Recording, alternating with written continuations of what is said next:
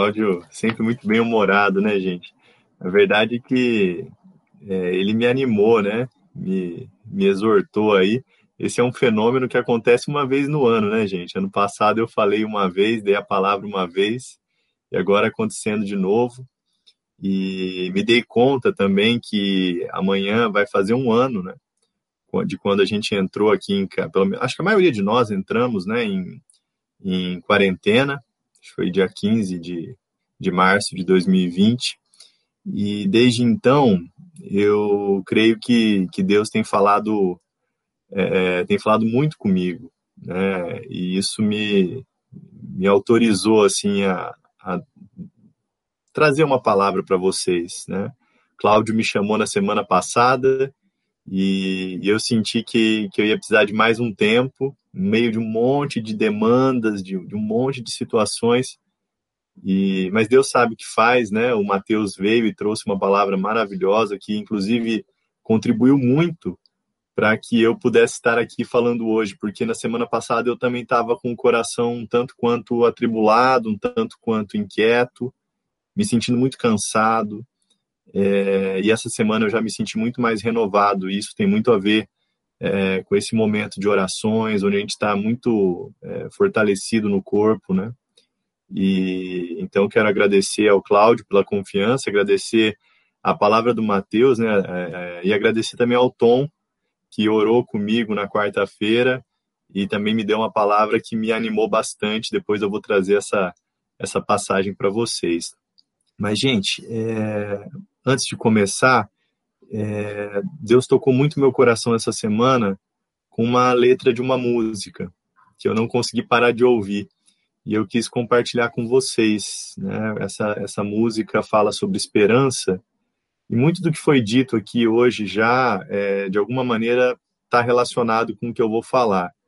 A gente não combina essas coisas, né? mas é muito interessante. O Cláudio começou falando é, da Bíblia que incentiva a gente a seguir caminhando com fé, né? É, que Jesus é o consumador dessa fé. A Miriam também falou. É, as palavras, né? Hebreus, Jó, Jeremias, Isaías, todas as passagens, de alguma maneira, parece que, que confirmam assim o que Deus tocou no meu coração para passar para vocês hoje. Então, antes de começar, eu gostaria de, escutar com vocês essa letra que é belíssima essa música chamada Esperança dos Arrais. Vamos lá?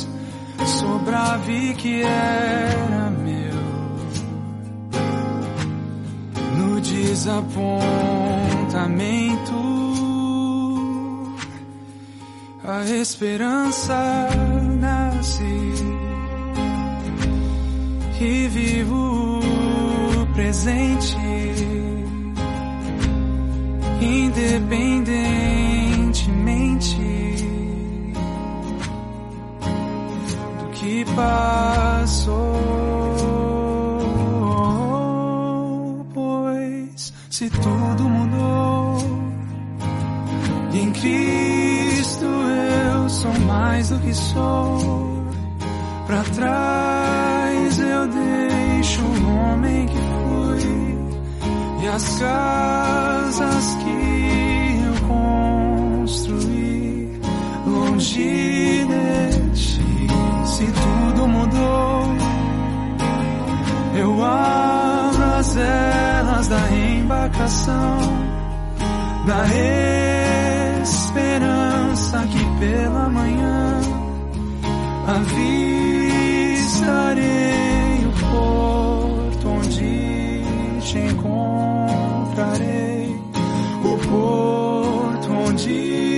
te encontrarei.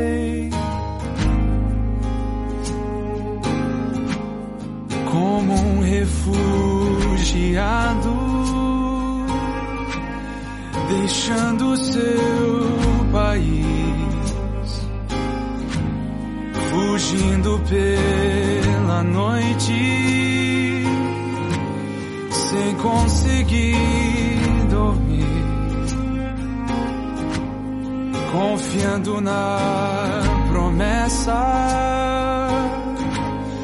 que o pranto toma a noite, mas logo vem o dia e gritos de alegria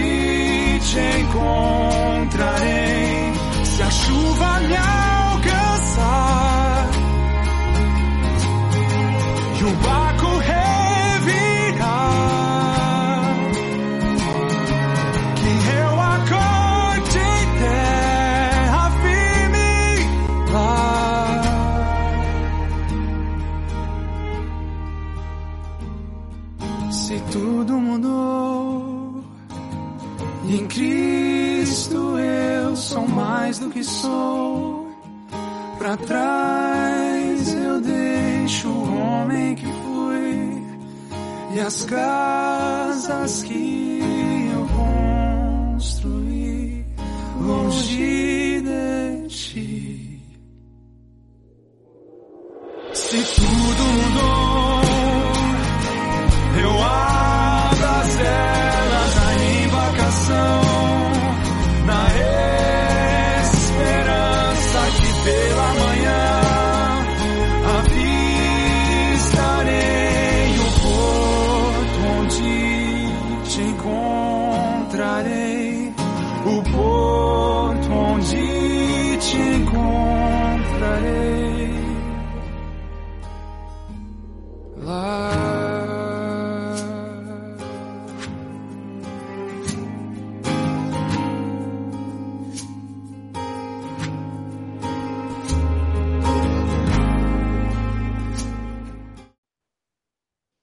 Obrigado, Tom, por compartilhar. É, achou uma versão ainda com a letra, né? A gente é de arrepiar, né? Acho que todas as vezes que eu escutei essa música essa semana, eu, eu me arrepiei, é, me senti muito tocado, sobretudo por esse trecho que fala, né? Se tudo mudou, eu abro as velas da embarcação, na esperança de que pela manhã avistarei o porto onde te encontrarei.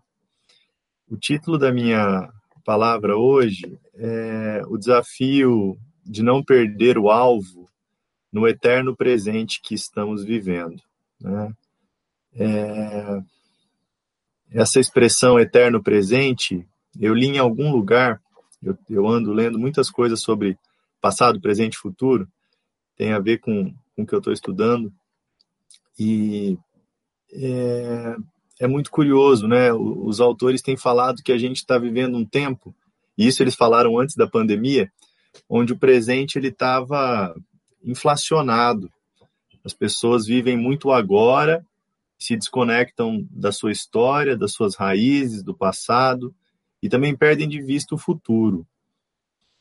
E eu parti disso, então, para trazer a palavra hoje, né? É, porque eu acho que essa sensação de que a gente está vivendo um presente inchado, um presente que está se arrastando, né? para além do, do, dos limites desejáveis e toleráveis para nós humanos, né? É, parece que se intensificou muito com a pandemia. Eu falei que há um ano atrás a gente entrava em, em isolamento e nós não sabíamos muito o que esperar, né? A verdade era que para alguns isso passaria rápido. Em agosto, eu lembro, alguns diziam, né? Não, setembro vai estar tá tudo tranquilo. Quem sabe dezembro já vamos passar o Natal junto, em família. É, e eis que um ano depois a gente se vê, né, com um cenário é, é muito preocupante e até agravado, né? Mas eu, eu queria dizer que quando o ano passado eu conversei e falei com vocês, é, meu principal sentimento era de medo.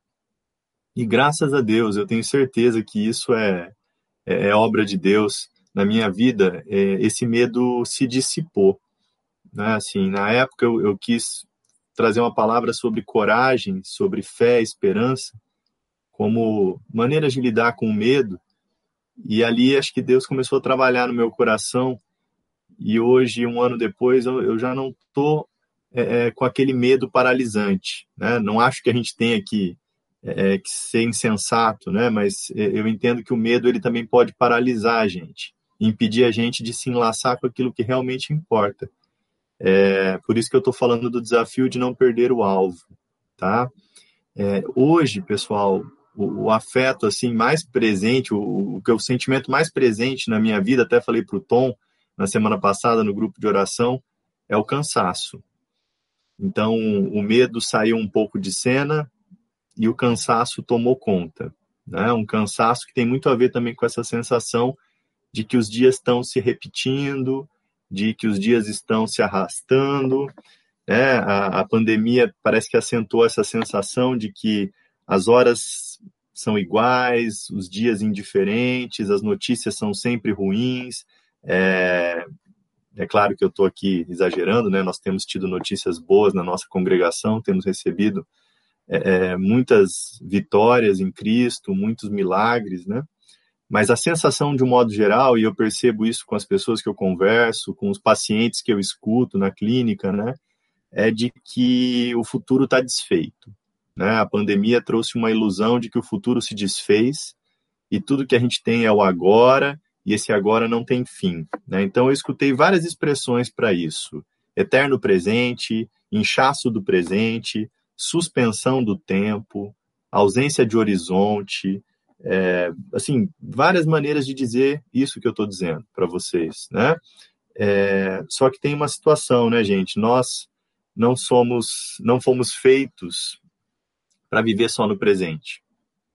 Né? Não, não, é, não é próprio do humano, não é próprio do, do cristão, né? É, nós, filhos de Deus, ficarmos tão aprisionados no aqui e agora, porque a gente sabe que esse não é nosso lugar, a gente sabe que aqui não é nossa morada, a gente sabe que a gente está aqui de passagem, é, apesar da gente muitas vezes se defender disso, tentar não pensar nisso, evitar falar disso. Né? A gente sabe o quanto a morte é um tema difícil para a gente, é um tabu, né? É, e, e, a gente está cada vez mais é, é, tendo que lidar com essa dimensão da vida, tendo de lidar com a nossa finitude, com a nossa fragilidade.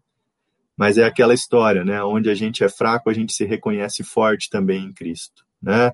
É, na nossa fraqueza a gente encontra a nossa força.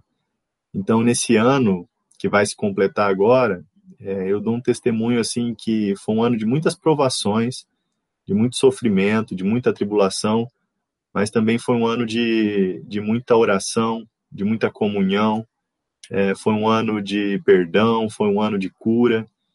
A gente não pode ficar né, é, só lamentando o, o, que, o que foi difícil, mas a gente tem que se conectar também com aquilo que foi é, é, foi aquilo que a gente é, é, conseguiu fazer nesse tempo tão difícil, graças a, a Deus, né? Então, eu queria fazer essa breve introdução dizendo que nesse tempo é, a paralisia do tempo também se tornou pandêmica, né, gente? A gente adiou muitos projetos, a gente adiou muitos planos, deixou para depois viagens, encontros em família, É, nós perdemos muitas vezes o interesse pelo dia a dia, pelo trabalho, pelas coisas triviais, mas existe uma coisa que eu acho que é inadiável, né? uma coisa que eu acho que é, é impossível da gente cancelar, que a gente não pode cancelar, que é a vida com Cristo, né? A vida em Cristo, com Cristo.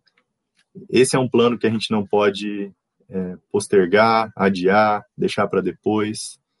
É um plano que nos conecta com esse porvir né, do futuro, esse vir a ser do futuro. E é um desafio, porque hoje parece que tudo concorre para a gente ficar preso no presente. Né? É, a gente precisa de horizonte. O, o, ser humano ele precisa de algo que transcenda a, a mera existência. Né? E então é, é Cristo e só em Cristo que a gente pode ter esse vislumbre, esse horizonte, esse olhar para frente, essa esperança que ultrapassa o dia de hoje, como a música diz, né? Na esperança que pela manhã avistarei o porto onde te encontrarei. Essa é a nossa esperança, né? Essa é a promessa na qual a gente se apega é, para encarar as aflições, as dificuldades. E como eu falei, num tempo tão difícil, existe uma tendência muito forte nossa é, de tentar se defender disso que nos faz sofrer. Então a gente estuda muito isso na psicologia, né? Eu posso falar isso porque tem bastante psicólogo aqui, né, gente? Mas a gente estuda alguns mecanismos de defesa do nosso eu, do nosso ego, diante da dor, né? Então, quando as coisas machucam muito a gente, a gente tende a não pensar muito nelas, tentar cindir com a realidade, tentar reprimir essa realidade, só que tem uma coisa que a gente aprende também na psicologia, né? Que as defesas que a gente usa para se proteger da dor acabam se tornando também fonte de dor. É, é um paradoxo, né? A gente se defende para não sofrer e sofre por se defender, né? É, então eu tenho escutado muitas pessoas falando assim: olha, eu nem assisto mais TV, eu nem escuto mais noticiário. Irmãos, eu também não, tá? Mas é, é só um exemplo, eu estou implicado nisso, tá? É, acho que há um risco aí nessas defesas. Ao se defender excessivamente, a gente corre o risco também de se distrair pelo caminho, a gente corre o risco de ficar indiferente, ficar apático, a gente corre o risco de se paralisar. Então eu entendo que a gente tem que tomar muito cuidado, porque acho mesmo que a televisão tem agregado quase nada, muito pouco para as nossas vidas, mas eu entendo que Deus não quer que a gente também seja indiferente, né? alheio a tudo que está acontecendo. Pelo contrário, eu entendo que Deus tem nos capacitado, nos dado forças onde a gente imagina não ter mais para acolher o próximo, para ir em direção ao outro, para renovar nossa fé, nossa esperança, nosso amor, né? Então, nossa confiança tem que estar em Deus, né? não no noticiário, não na televisão, mas a gente tem que cuidar também com uma, uma tendência de se fechar para o mundo, né? se fechar para o que está acontecendo ao nosso redor é, e não se sensibilizar com a dor do outro. Que eu tenho percebido na minha vida, e eu sinto que na nossa congregação também, né, na, na igreja, é que as pessoas estão indo mais em direção ao outro. Eu ouso dizer que eu tenho conversado mais com alguns irmãos do que quando é, a pandemia não tinha estourado. É curioso isso, né? Talvez a gente esteja se vendo menos, né? Mas eu sinto que a gente está orando mais uns pelos outros, a gente está se preocupando mais um com o outro, indo em direção ao outro, tá? Então eu, eu senti isso muito no meu coração. É, a gente precisa é, lembrar lembrar dessa, desse alvo, né, desse caminho que Cristo tem para nós. As distrações no caminho existem. Nós estávamos esses dias falando disso na reunião dos homens, né? Quantas distrações? Quantas distrações? A TV é uma delas, né? As redes sociais. É... E essas distrações, elas nos fazem perder o caminho muitas vezes, esquecer o nosso chamado, esquecer inclusive que a vida é passageira né? Esquecer que a vida ela é temporária, fugaz. E aí eu entro numa segunda etapa que eu queria trazer, quanto que a Bíblia destaca isso, né? Que a vida é uma atribuição temporária. Tem várias passagens belíssimas, né, gente? Salmos 39, que vai dizer: Senhor, lembra-me do quão breve é o meu tempo na terra. Lembra-me que os meus dias estão numerados e que minha vida está indo embora. Eu sinto que essa proximidade com, com a nossa finitude, que esses dias têm evidenciado, né, gente? Eles nos quebrantam mais e, e nos fazem estar mais próximos do caminho que Cristo quer para nós, sabe? É, é difícil falar isso, né? Porque talvez fosse mais fácil não pensar nessas questões, né? Da finitude, da morte, do limite. É, o Cláudio fala muito isso, né?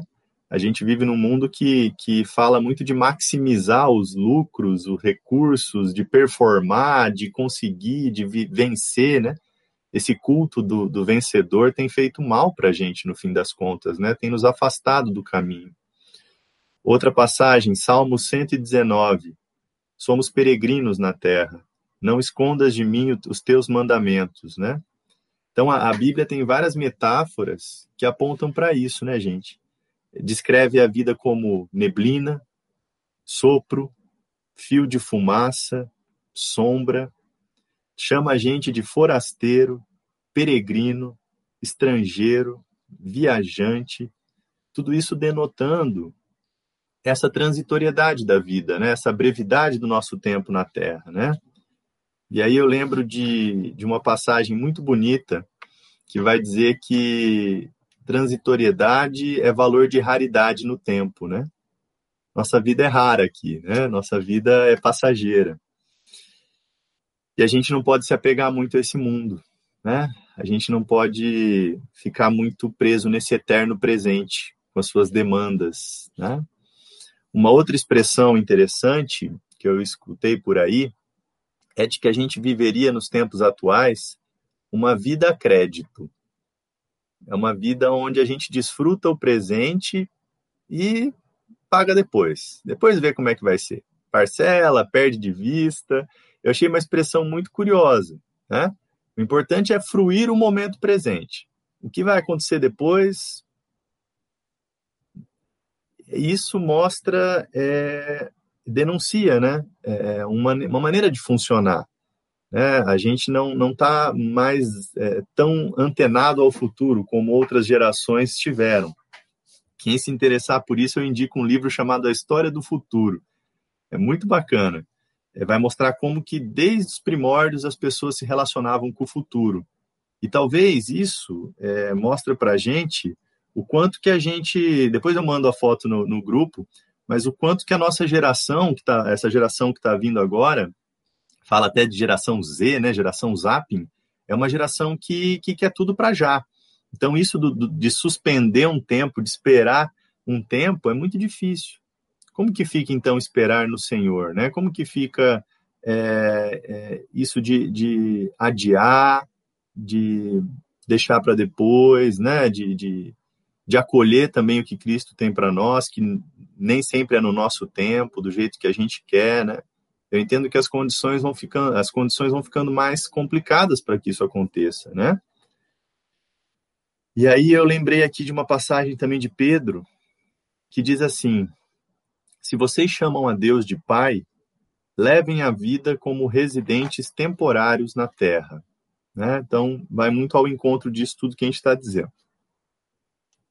E para fechar, gente, mais uma passagem, 2 Coríntios 4, assim fixamos os olhos, não naquilo que se vê, pois o que se vê é transitório, mas o que não se vê é eterno. É, acho essa passagem linda, linda, linda. A dimensão da eternidade, ela está ficando obscurecida, ela está ficando é, difícil de alcançar muito por conta desse nosso apego ao presente né, desse excesso de apego às coisas que nós podemos tocar, às coisas tangíveis, aquilo que a gente está vendo. Né? E o que a gente está vendo, pessoal, não tem sido nada fácil, né? Como a gente viu ali, dias difíceis, dias de luta, dias de. É, nunca tivemos tantos pedidos aqui na nossa congregação, né, por orações, mas são dias onde também a gente se reconecta, com Cristo, né, com Jesus. São dias onde a gente reconhece que a nossa cidadania não é aqui, mas é no céu, que a nossa identidade não está no eterno presente do aqui e agora, mas na eternidade. E reconhecemos o perigo de viver excessivamente no presente, correndo o risco de, tender, de, de ceder às tentações desse mundo. Né? Em Tiago 4, a gente encontra uma advertência muito forte, que vai dizer que ficar muito dado a esse mundo é o equivalente a um adultério espiritual. Viver a nossa maneira é um adultério espiritual. Acaba por nos tornar inimigos de Deus. Então, cuidar para não satisfazer excessivamente o nosso ego em prejuízo da nossa alma. Gente, eu achei isso muito forte, né? Eu achei isso muito forte. E aí, como que a gente pode lidar contra essa tendência?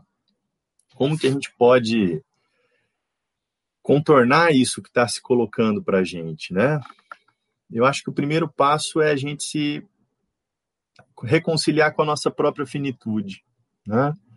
É, ao reconhecer que nós estamos aqui de passagem, que nós somos viajantes, estrangeiros, peregrinos nessa terra, a gente tende a se enlaçar com aquilo que realmente importa. Sabedores de que nosso tempo aqui é transitório, a gente vai se defender daquilo que não nos agrega, daquilo que não acrescenta para nós. O tempo é nosso principal ativo, né? Vamos dizer. É... Então, o que, que a gente tem feito com esse tempo aqui na Terra, esse tempo que nos foi dado, né? Eu tenho me questionado muito sobre isso.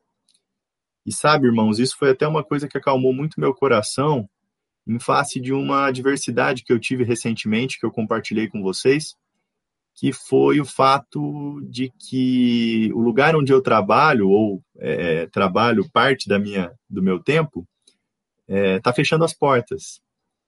E aí eu, eu tinha pensado assim, todo o tempo e energia que eu dediquei para esse lugar é, funcionar, dar certo, né?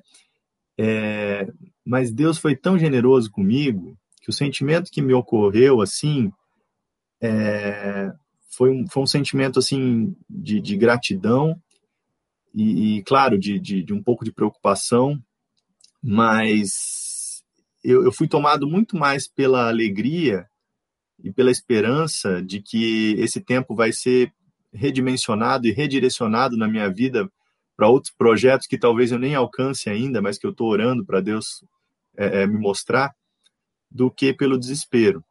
Né? Ainda tive assim a possibilidade de saber que isso vai até o fim do ano, né? Então é, ainda foi me dado um tempo para pensar nisso, né? Graças a Deus, mas é, eu queria dizer que se fosse em outros tempos, com certeza eu teria me desesperado, sabe? Então, o que eu estou falando aqui é um testemunho também de como Deus trabalha no nosso coração, sabe? Eu não, eu não imaginei que a minha reação pudesse ter sido tão, tão branda como foi. E, e talvez acho que isso seja um, um resultado aí do nosso caminhar com Cristo, né? Ele tira mesmo muitas das nossas aflições, das nossas ansiedades com a mão, né? É, outras parece que a gente precisa realmente viver e passar, né? É, bom, então, é, lembrar da nossa finitude nos enlaça com o que realmente importa. Nos tira desse domínio dos encantos, né, do mundo, né, do, do tempo que a gente perde com as distrações. Isso vai perdendo domínio na nossa vida, sabe? e a gente vai se conectando com as coisas que realmente merecem ter espaço na nossa vida.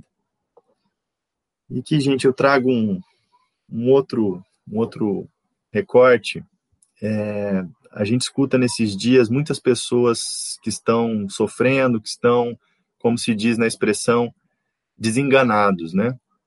É, e eu pensei muito nessa, nessa palavra, né? Desenganado, né?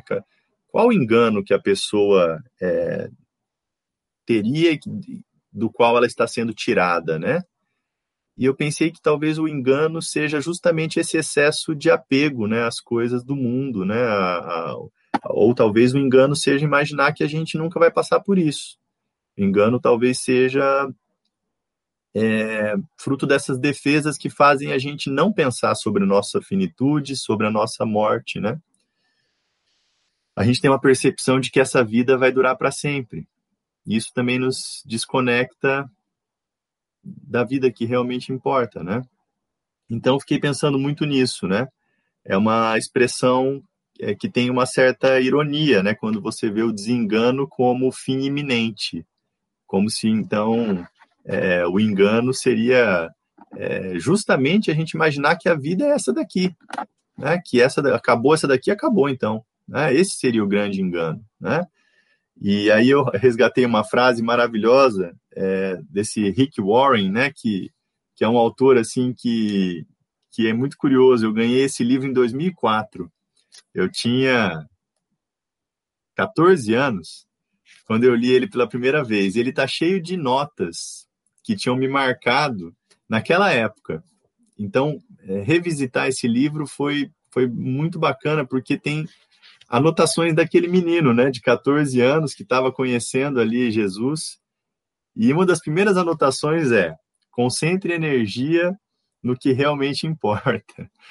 Então, eu achei isso muito interessante, né? Que no momento em que eu fui buscar uma palavra é, para falar de, de, é, de não perder o alvo, eu abro esse livro que me, me reconecta aí com Vinícius de 16 anos atrás, né? 17 anos atrás, e tem essa palavra destacada, né? E o Rick Warren vai dizer: na morte, nós não abandonamos nossa casa, nós vamos para casa, né? Isso me tocou profundamente, né? Às vezes a gente se apega muito à nossa casa terrena, né? E se desconecta da casa eterna.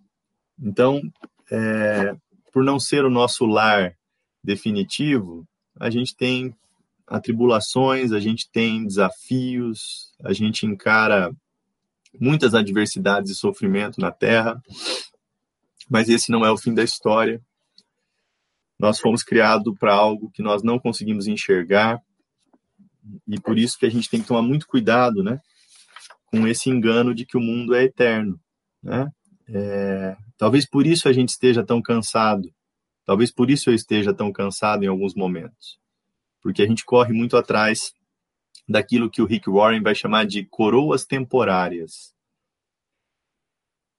a gente corre muito atrás do sucesso profissional, a gente corre muito atrás da prosperidade, a gente corre muito atrás das coroas temporárias, né? E a recompensa que nos foi prometida não está aqui. Não está aqui no presente, mas ela aponta para a eternidade.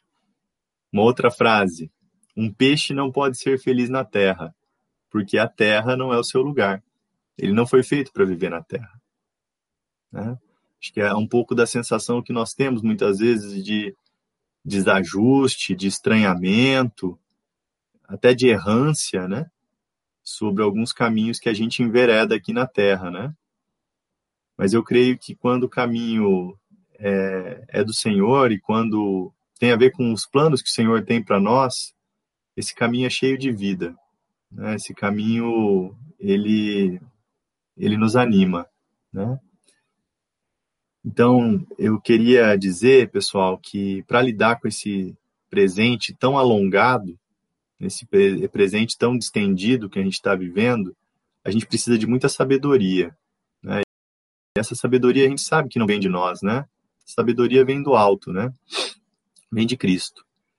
Sabedoria para aprender a, a lidar com a morte, sabedoria para aprender a lidar com a finitude, sabedoria que vai ajudar a gente a viver melhor, compreendendo a preciosidade desse tempo que nos foi dado, compreendendo a inevitabilidade da morte, porque só vive bem quem aprende a lidar com isso, né? Pensei muito, muito nisso. Como sair dessa espiral de notícias ruins? Como sair é, dessas tragédias que parecem é, nos paralisar? Como sair desse eterno presente? Lembrando que essa vida é só a antecipação da vida definitiva, da vida eterna. Né? Então, nós precisamos resgatar esse interesse pelo futuro, enxergar o futuro e ficar alegre com as promessas de Deus para as nossas vidas. Esse tem sido um desafio diário para mim, irmãos. Tem sido um desafio diário. Quando eu olho para a minha agenda da semana, eu me vejo assim às vezes tomado por uma ansiedade, né, com tantas demandas, com tantas coisas, mas é um dia de cada vez.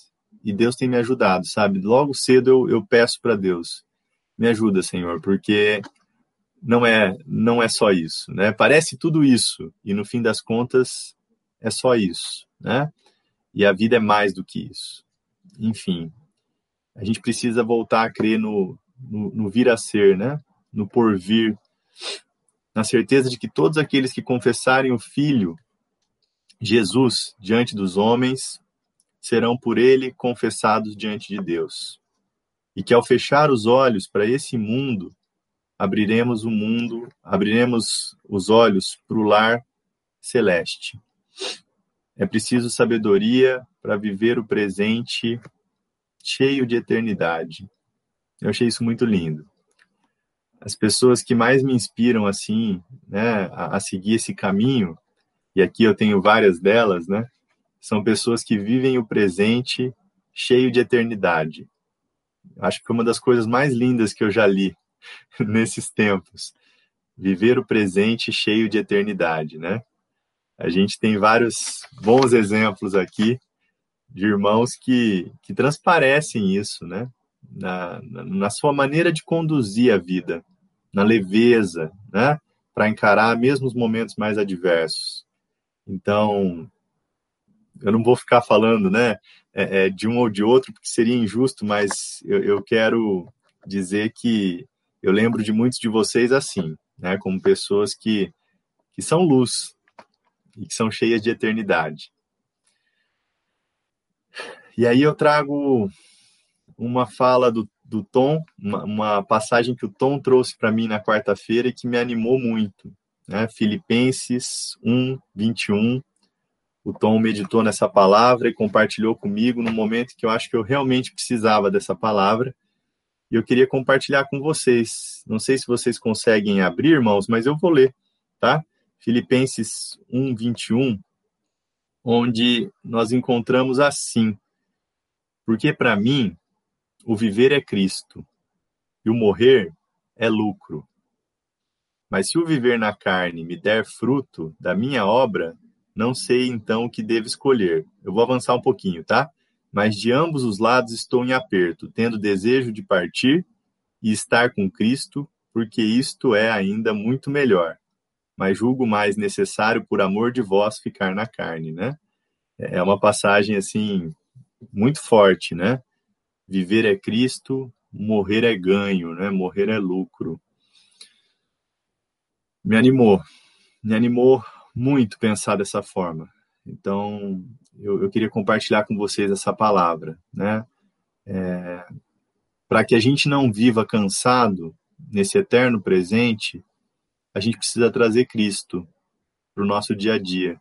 A gente precisa trazer Cristo para as coisas mais triviais, mais prosaicas, né? A gente precisa encontrar essa eternidade também no nosso dia a dia, né? Se encher desse desejo de eternidade, né? De, de, de seguir o caminho, de ir rumo ao alvo, né? Para onde aponta esse caminho, né? Esse caminhar com Cristo aponta para a eternidade, não aponta para o aqui e agora, né? Então, é, eu queria caminhar já, pessoal, assim, para o final, não vou me estender muito. É, que talvez um desafio para a gente nesse tempo seja lutar contra essas ilusões, né?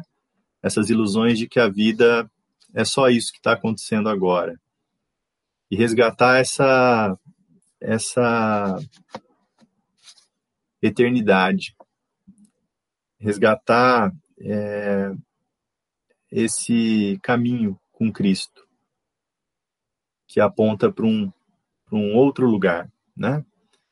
Então, eu, eu fiz uma espécie de síntese aqui para me organizar, onde eu falo de novo do cansaço, que me fez pensar nesse tema. E ao me ver tão cansado nesses dias difíceis que a gente vive, eu também me vi orando mais, eu também me vi crendo mais, mais quebrantado, mais atento às coisas do reino. Eu me vi lutando contra essa ilusão de que o futuro não existe. A sensação desse eterno presente não pode nos cegar, porque nosso horizonte é vasto. Pois eterno com Cristo. E é em direção dele que devemos avançar. Esse é o nosso alvo os projetos que ainda queremos fazer, os sonhos que ainda temos para realizar, as viagens, tudo isso que fizer parte do nosso caminhar, de acordo com a vontade de Deus, ainda vai encontrar o seu momento e o seu tempo. Eclesiastes 3 nos diz que há tempo para tudo, né, gente? Há tempo para todas as coisas. Nosso tempo é tempo de fé, é tempo de oração, tempo de coragem, tempo de amor, tempo de cura, tempo de perdão, tempo de conversão. Em Eclesiastes a gente encontra que ele fez tudo apropriado ao seu tempo, né? pôs no coração do homem o anseio pela eternidade. Então a gente é movido também por essa ânsia, né? E aí eu deixo uma reflexão aqui para vocês, irmãos, uma reflexão que tem norteado muito meus dias. Se essa vida é uma atribuição temporária, o que, que nós devemos fazer de forma a viver nesse momento, né? O que, que a gente precisa mudar na nossa forma de viver? Como encarar esse eterno presente, né, que muitos estão dizendo aí, esse presente inchado, essa suspensão do tempo, essa ausência de horizonte. Acho que a pista está aqui, né, no caminhar com Cristo, mas como que a gente pode efetivamente, né, no nosso dia a dia, trazer essa eternidade para o presente, né, se reconectar com essa perspectiva de um horizonte. Então eu comecei com a música Esperança, porque eu acho que essa passagem ela é muito forte, né? A letra da música é muito forte, ao nos dizer que a gente precisa manter viva essa esperança de pela manhã desembarcar no porto, onde encontraremos Cristo e a vida eterna. Aí eu acho que nós estaremos diante de um outro presente, né? De um eterno presente muito mais leve, muito mais repleto de alegria, de amor. Mas até lá nós precisamos seguir caminhando. Esperança é caminhar com Cristo. Né? E para fechar, irmãos, eu queria trazer uma frase que eu acho maravilhosa e que de alguma maneira é uma tentativa de amarrar tudo que eu falei hoje, né? De que as coisas que nós não podemos ver são as coisas que duram para sempre. Essa frase é assim: as coisas sensíveis tornam-se intangíveis à palma da mão, mas as coisas findas, muito mais que lindas, essas ficarão as coisas findas nessa terra, né, é, nos conectam com a vida que realmente merece ser vivida, com a eternidade. Né? Então, é, eu quis trazer essa palavra é, num tempo de muito cansaço, num tempo de muita aflição, para lembrar a gente do desafio que é, né, pessoal, continuar caminhando com Cristo, do desafio que é é, não se perder nessa miríade de fatos, de notícias ruins, e, e que talvez é, só em Cristo mesmo, né? Aliás, com certeza, só em Cristo mesmo a gente pode encontrar é, ânimo e força e coragem né, para encarar dias tão difíceis. Com certeza, esse eterno presente, ele não tira de nós a eternidade. Né? Esse eterno presente que muitos estão falando, essa ilusão de que o futuro está desfeito, a gente precisa combater. Porque se a desesperança tomar conta, né, o que, que vai ser da gente? Tenho pensado muito nisso. A gente pode passar uma mensagem é, de amor, uma mensagem de esperança, ou a gente pode passar uma mensagem de, de resignação, de conformismo. Né? Então eu fui tocado muito nisso, de é, talvez até parar de me defender tanto desse tempo que a gente está vivendo e tomá-lo como uma oportunidade para me aproximar mais de Deus, sabe? E, e assim eu tenho tentado conduzir. Não tem sido fácil, é, é claro que não. A caminhada tem seus percalços, seus desafios, né? Mas eu sinto que a gente se fortalece muito quando a gente está aqui, né? Entre entre irmãos, é, li também Provérbios, né? Que mandei até no grupo da igreja, né? Que que um amigo é um irmão na adversidade, né? E vocês têm sido, né? A gente compartilha tantas coisas, né? Tantas alegrias e tantas tristezas, né? E acho até que se eu estou aqui dando essa palavra e, e falando alguma coisa, é, eu devo muito isso a vocês, né? Ao encontro que eu tive com vocês e pessoas que eu que eu amo muito, que eu admiro muito e que como é, eu vi aqui, né, nessa definição, que são cheias de eternidade, né? Então, nós que fomos chamados para eternidade não podemos nos deixar abater por esse presente diluído aí, né? Esse presente é, tão difícil que nós temos vivido.